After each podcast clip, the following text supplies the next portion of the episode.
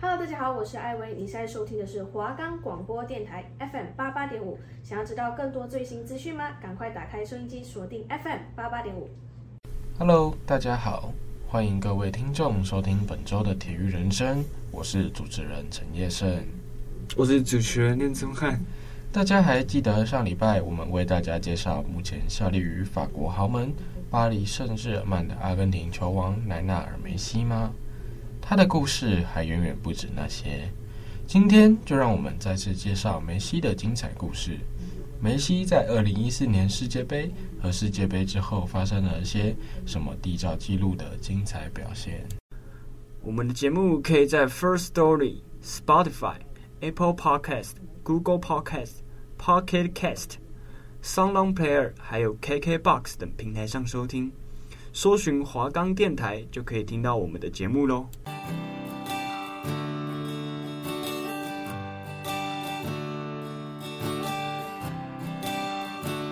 二零一四年六月，巴西世界杯在里约主场馆盛大开幕，梅西将初次担任队长，带领着阿根廷在小组赛 F 组对上波士尼亚、埃及以及奈及利亚。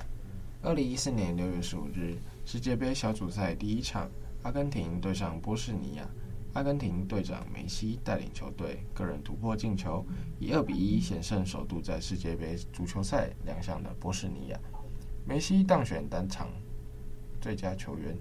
二零一四年六月二十一日，世界杯小组赛第二轮，阿根廷对上伊朗，双方屡攻不下，最终阿根廷还是靠着梅西在第九十分三十二秒进球绝杀伊朗。阿根廷以一比零小胜，取得小组出线权。至此，梅西在此次世界杯赛已经进了三球。二零一四年六月二十六日，世界杯小组赛在第三轮，阿根廷对上奈及利亚，双方互有攻势，由阿根廷先取得点后，奈及利亚火速追平。之后，梅西打入一脚直接自由球，并补射梅开二度。将世界杯进球数扩大到五个，最终比数三比二取得胜利。阿根廷也成功晋级世界杯十六强淘汰赛。二零一四年七月二日，世界杯十六强淘汰赛，阿根廷对上瑞士，双方苦战九十分钟，以零比零进入延长赛。眼看比赛即将进入 PK 大战，梅西中路接队友传球后一路盘带，在禁区弧顶助攻迪玛利亚打入制胜球，在比赛最后时刻绝杀了瑞士。赛后，梅西当选单场最佳，成为世界杯历史上第一位连续四场当选单场最佳的球员。二零一四年七月六日，世界杯八强淘汰赛，阿根廷对比利时，阿根廷仅仅八分钟就取得领先。迪玛利亚右路传球，皮球被比利时后卫改变方向，无人防守的伊瓜因离门十五码凌空抽射破网。之后，比利时虽然持续进攻，但阿根廷最终还是以一比零击败了比利时。二零一四年七月十日，世界杯足球赛四强半决赛，阿根廷对上荷兰，双方在正规九十分钟下始终未能分出胜负，进入延长赛。两人双方踢满了一百二十分钟，依旧毫无进展，进行十二码决胜。梅西首先攻入一球，带动士气。之后，阿根廷门将罗梅罗神勇扑下两球，帮助阿根廷以四比二胜出。二零一四年七月十三日，迎来了此次世界杯中的最高潮。阿根廷将对上德国，来争取世界冠军的无上荣耀。阿根廷一路过关斩将，从小组赛开始，其实每一场都踢得并不轻松。到了淘汰赛阶段，更激战了两场一百二十分钟。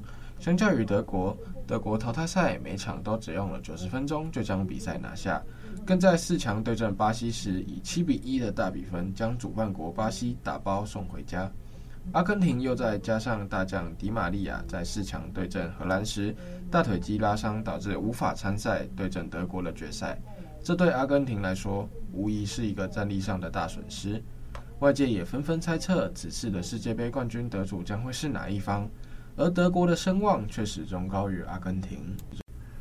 双方比赛一开始都并没有采取太过强硬的进攻，而是较为保守的方式来试探对方。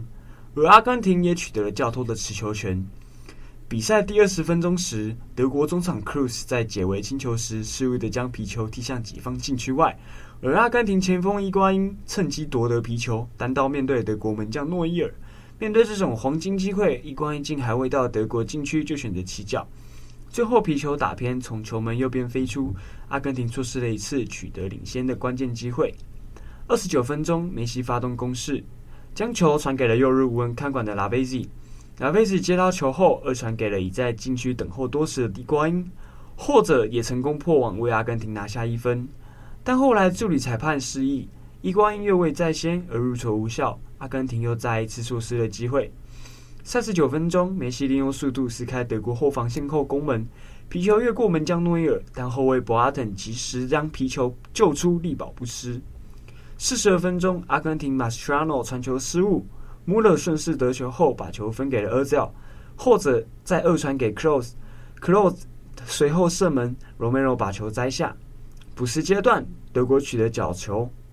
赫维德斯接应克洛斯的传球后飞顶重柱而出。不久后，裁判鸣笛完上半场，双方以零比零战平。下半场换边后，阿根廷随即把拉维奇换下阿奎罗，德国则没有人员调整。四十六分钟，梅西在禁区左脚攻门，皮球擦柱而出。五十六分钟，阿根廷后卫罗霍从后半场远传，而俄国门将诺伊尔及时出迎，单拳把球击出。也同时非常用力地撞倒了追球中的伊瓜因的头部，但裁判未有示意犯规，示意比赛继续。此判决也成了本赛场中最充满争议的判决。七十四分钟，梅西接应毕格利亚的传球后盘带入禁区后射门，但未能射正球门。八十七分钟，德国前锋格策取替克洛泽入场。三分钟后，格策在禁区外远射，球被罗梅罗挡出。补时三分钟，双方并未具威胁的攻门。随后，裁判结束下半场，分数零比零，需要进入延长赛。延长赛展开后，德国立即从左面组织攻势。位于小禁区的薛尔在接应哥策的横传后拉射，被罗梅罗扑出。随后，儿子有补射，又被萨巴雷塔用身体挡出。九十六分钟，阿根廷左后卫罗霍边路传球，胡梅尔斯未能成功拦截。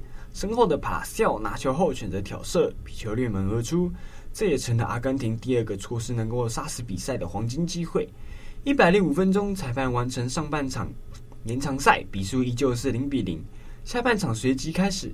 一百零六分钟，德国取得自由球，库斯把球直传至禁区，阿根廷防守球员迅速解围。一百一十三分钟，薛勒左路带头前进，随后二传哥策，后者得球后飞身侧射破网。德国以一比零领先。之后，德国多次破坏阿根廷的传球。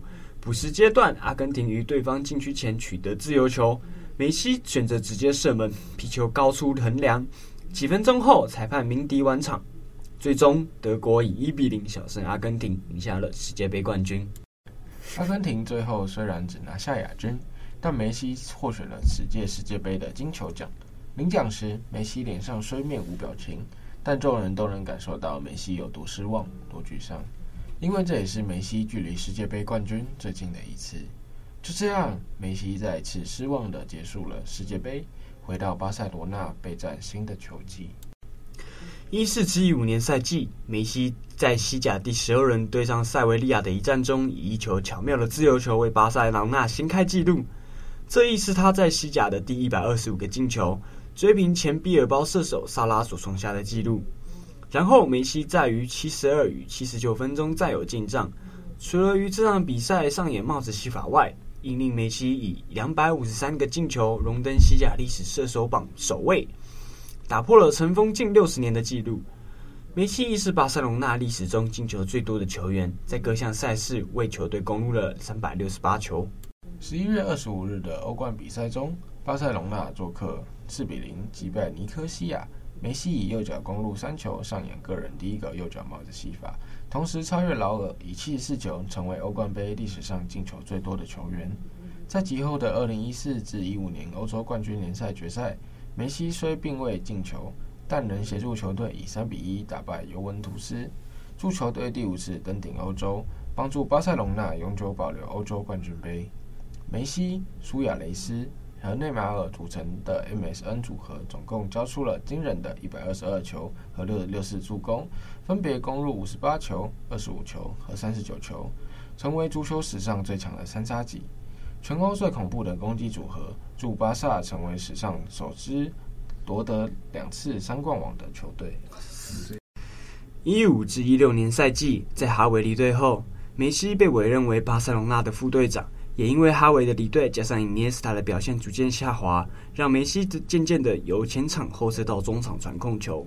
不过，在随后的西班牙超级杯赛事上，巴塞隆纳主客场以一比五的比数惨败毕尔包，粉碎了巴塞再续六冠王的绝佳机会。而梅西成为该场赛事唯一一个进球的巴塞球员。九月十二号，梅西在客场以一比一战平罗马的一役中，成为了欧冠历史史上。年最年轻一百场的球员。十四天后，梅西在对上帕拉尔马斯的西甲比赛中受伤，随后被医生诊断为内侧对位韧带撕裂，将休息六到八个星期。四月十七日，对上瓦伦西亚的比赛中，梅西勾入了他职业生涯的第五百球，而这五百球只花了六百三十二场的比赛。在同月二十三日，对上西红的比赛，巴塞罗那得到了三记十二码。身为首席刽子手的梅西，却把前两球让给正在争欧洲金靴的苏亚雷斯，第三球让给了近况不佳的内马尔，希望他重拾状态，得到了许多人的称赞。也因为如此，经济频频为队友制造机会的梅西，连续当六季的巴塞首席射手让给了苏亚雷斯。梅西在西班牙国王杯决赛延长赛阶段，分别交出两个助攻给埃尔巴以及内马尔进球，帮助球队夺冠。一六至一七年赛季，西甲第五轮的比赛中，梅西再次交出两进球一助攻，帮助巴萨做客五比一击败创会八十八年来首次深入西甲的莱加内斯。这也是他在第三十四座球场踢入西甲进球，也超过前球星劳尔的三十三座，成为西甲成立以来最多座球场进球的球员。梅西在经济的首场欧冠中踢入三球，和兼交出一个助攻。帮助巴塞隆纳以七比零大胜苏超冠军塞尔提克，以六次超越劲敌 C 罗，成为在欧冠历史上最多上演帽子戏法的球员。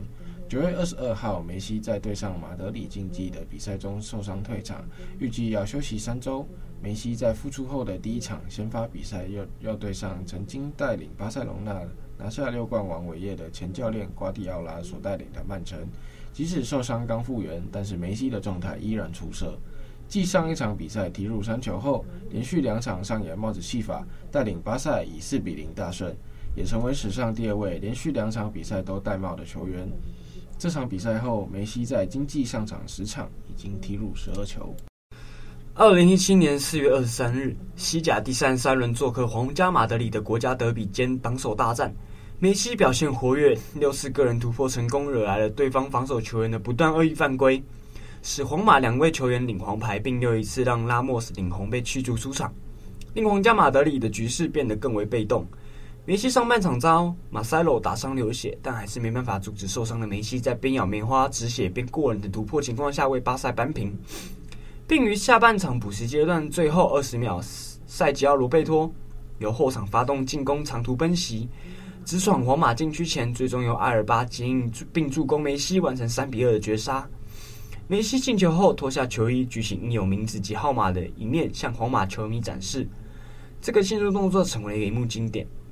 梅西完全主导比赛，在皇家马德里主场贝纳乌球场梅泰克尔度攻入个人代表巴塞罗那的第五百个进球，刷新纪录的第二十三次射破皇家马德里大门，成为皇家马德里比赛的克星。不但令皇马在联赛两个循环均不能战胜巴塞，从而该季对战皇马保持不败，更令巴塞以较佳的对战成绩碾压过皇马，升上榜首，保持着争冠希望。二零一七年五月二十八日，国王杯决赛上对阿阿拉维斯的比赛中，以一进球一助攻带领巴塞夺得国王杯冠军，同时为送别总教练厄里克画上完美的句号。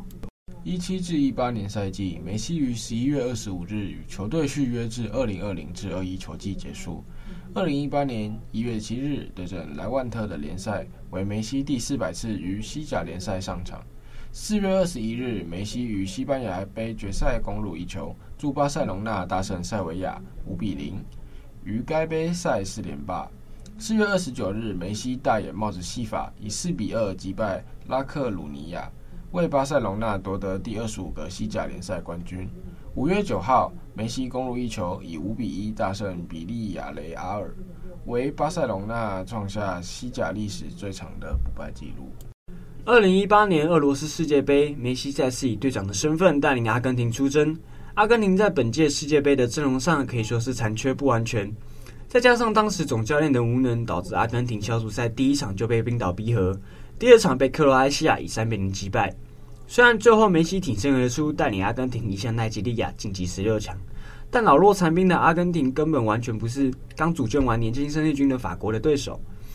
虽然一度二比一领先，但最终还是以三比二输掉了比赛，遭到淘汰。梅西在国家队始终无法拿下冠军，梅西又再一次的遗憾离开了此届的世界杯。值得一提的是，最终克罗埃西亚和法国分别拿下了亚军以及冠军。代表阿根廷其实输给了当届的冠亚军，似乎也安慰阿根廷的球迷。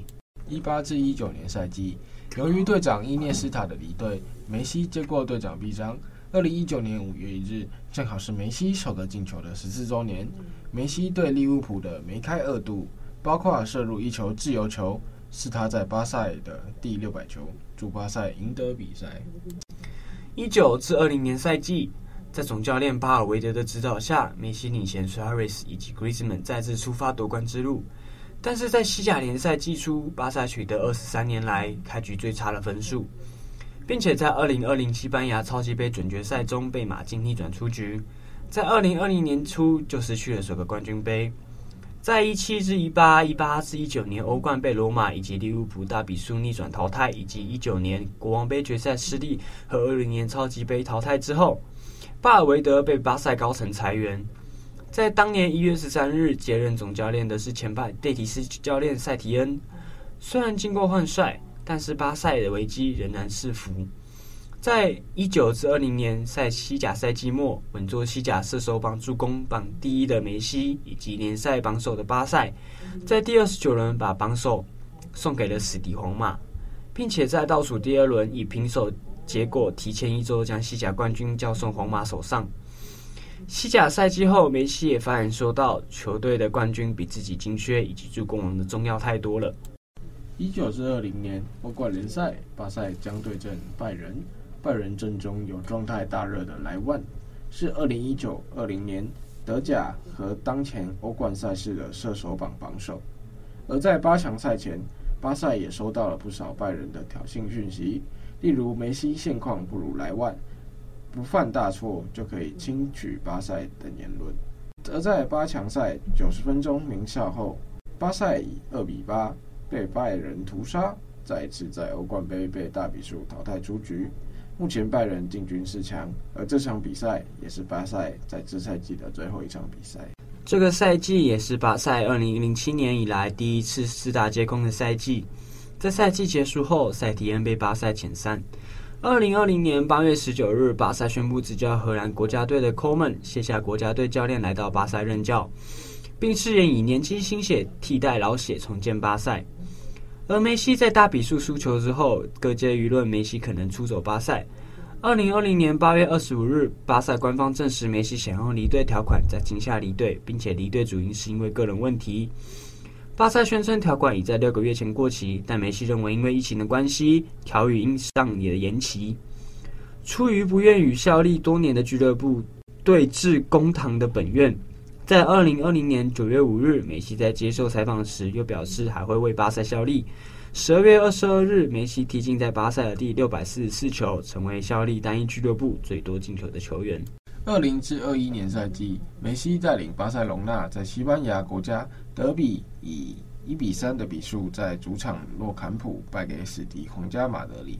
这一场梅西领收获零进球和零助攻，是梅西自二零一八一九年赛季连续第六场在西班牙国家德比零进球和零助攻。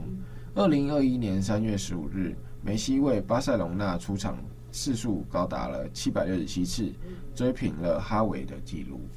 二零二零年美洲杯，梅西所属的阿根廷在与其他南美洲九队的比赛中脱颖而出，并在决赛中以一比零击败巴西夺得冠军。梅西也终于终结了他长达十六年国家队的冠军荒。就在美洲杯结束后，二零二一年八月五日，震惊世界足坛的一幕发生了：巴塞隆纳官方宣布。因俱乐部经济原因以及未能符合西甲的财政公平经济原则，梅西无法与俱乐部履行新的合约，结束长达二十一年的俱乐部生涯。梅西在巴塞的二十一年中，为巴塞取得了无数荣耀。对于此种方式离开，梅西在记者会上也是泪流满面。毕竟巴塞已经是梅西的家，在这里，梅西经历了太多太多。梅西在巴塞对球迷说的最后一句话。我离开巴塞，并不是不见，而是再见。这让许多人猜测，或许梅西会在几年之后重返这个家。二一至二二年赛季，梅西加盟了法国豪门巴黎圣日耳门，身穿三十号球衣，与前队友内马尔和法国新生代球星姆巴佩组成恐怖的三叉戟。二零二一年八月二十九日，巴黎客场挑战兰斯，第六十六分钟，梅西换下内马尔替补出场。完成了发夹首秀。九月二十八日，梅西在欧冠小组赛中二比零战胜曼城的比赛，打进巴黎圣热门的第一个进球。十一月二十一日，梅西在发夹三比一战胜南特的比赛中，打进了在联赛的第一个进球。十一月二十八日，梅西在发夹三比一战胜圣安蒂安的比赛中，送出了自己在巴黎的第一个助攻。而这场比赛，梅西完成了助攻帽子戏法。十一月二十九日，梅西就获得了第七座的金球奖。二零二二年四月二十三日，梅西世界波帮助巴黎圣日耳门主场一比一战平朗斯，提前四轮锁定法甲联赛的冠军。梅西在这个赛季由于确诊新冠肺炎带来的后遗症，导致梅西在后半季的表现不如预期。再加上需要适应新的联赛，梅西在今年下来共只取得十一个入球与十四个助攻。二零二二年六月一日。在欧美杯中，梅西两次助攻，帮助阿根廷三比零击败意大利，夺得欧美杯冠军。这也是梅西个人职业生涯的第四十冠。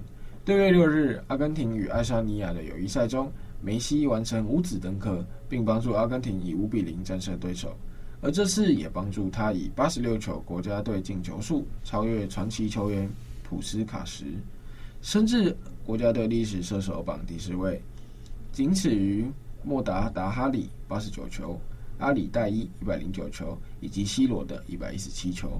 此外，梅西也成为了历史上首位在俱乐部以及国家队都取得单场五球的球员。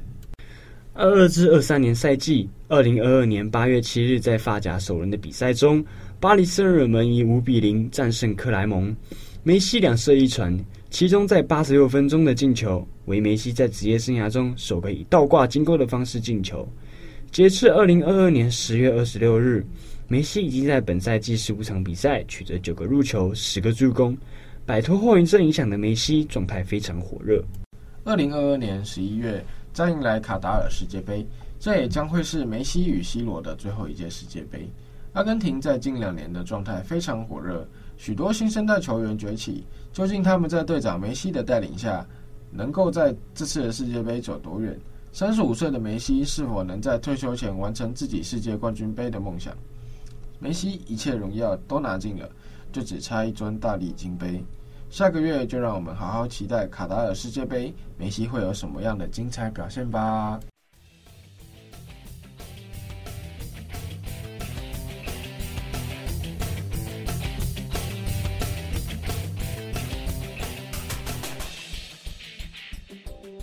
接下来的单元是胜利怎么看？钟汉，你怎么看呢？我认为听完梅西的故事之后，我觉得梅西在国家队的境遇并不是太好。他在除了在二零一四年的世界杯夺得亚军之外，分别还在了二零一五年还有二零一六年的美洲杯赛事上夺得了亚军。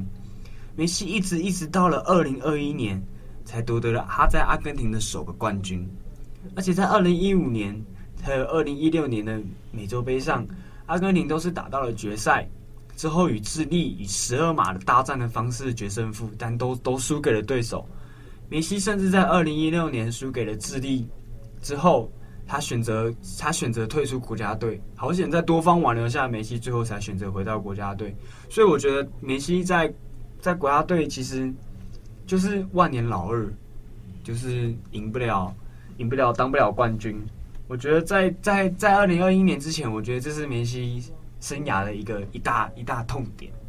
但我觉得梅西在之后的比赛中，就是我认为他虽然没有办法得到冠军，但是他其实在任何的个人表现上，只都是一个非常非常厉害的球员。然后在像之后今年的十一月，再迎来卡达尔世界杯，梅西跟 C 罗也会也有也有机会在八强赛的时候会碰上。那再来就可能是他们的最后一个球季，就期期望他们能够打出一场非常精彩的表现。对，那他们就是我觉得梅西他虽然就是在这么长的时间内，他还是。还能在三十五岁的高龄下保持这么好的状态，期待他能写下更多更厉害的记录。像梅西跟 C 罗分别已经三十五和三十八岁，两位老球星，我们能够看他们的比赛的时间已经不多了。我觉得我能在我出生到现在二十一年的时间里面，能够有他们两个球王的相伴，我觉得是一件非常幸福的事情。真的该好好珍惜两位球王接下来的比赛，因为看一场是少一场了。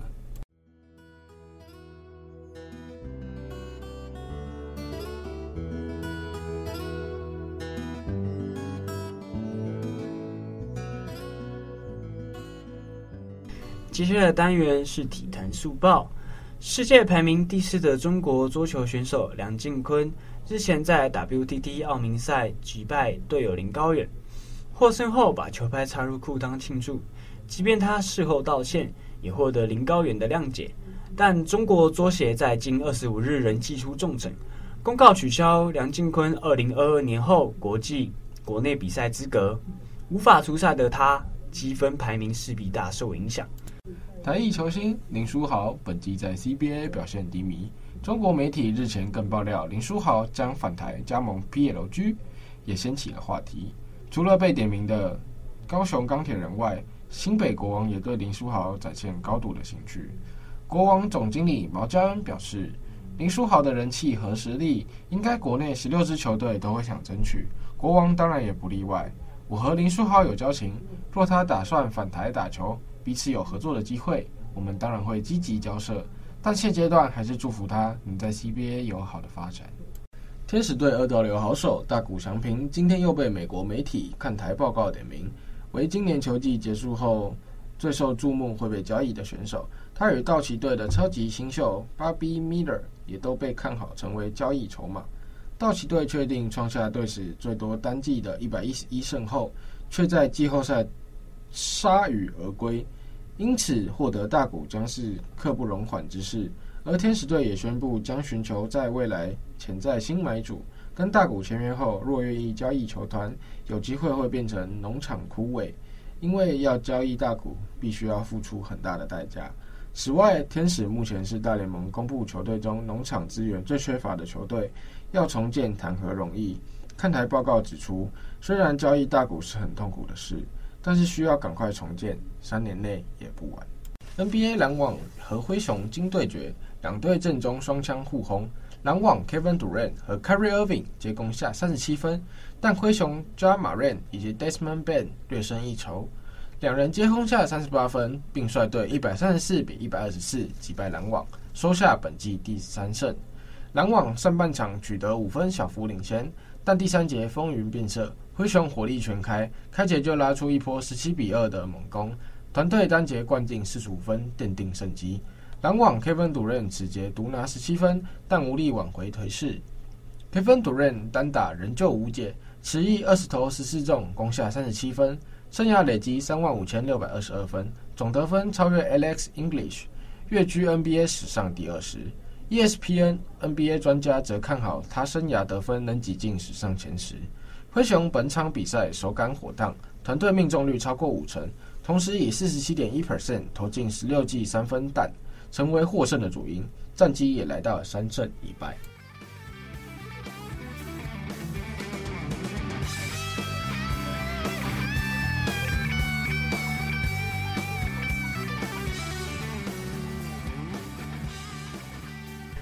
今天的节目到此结束，我是主持人陈业顺，我是主持人连宗翰，华冈广播电台 FM 八八点五，我们下次见。